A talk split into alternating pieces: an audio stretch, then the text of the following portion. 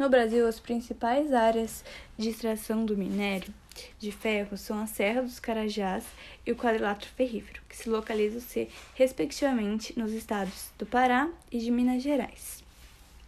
O ferro é importante para a vida e para o avanço tecnológico, mas sua extração pode trazer impactos ambientais como a contaminação do solo, a contaminação de riachos e a contaminação de lençóis freáticos, entre outros.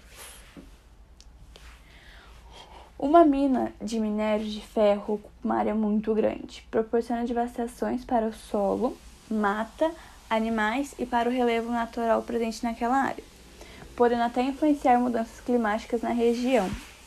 No Brasil, esse cenário conflituoso provocado pela atividade mineradora envolve entre populações tradicionais e memorais, como índios e quilombos para que a extração mineral e também recursos de florestas dê pela invasão de seus territórios populacional urbano e rural, que habita territórios na área de influência da mineração.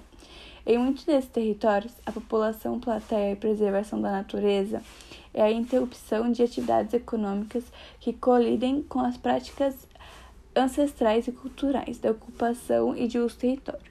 Nesse contexto, a atividade mineral tem sido crescentemente percebida como invasiva, ameaçadora e à qualidade de vida.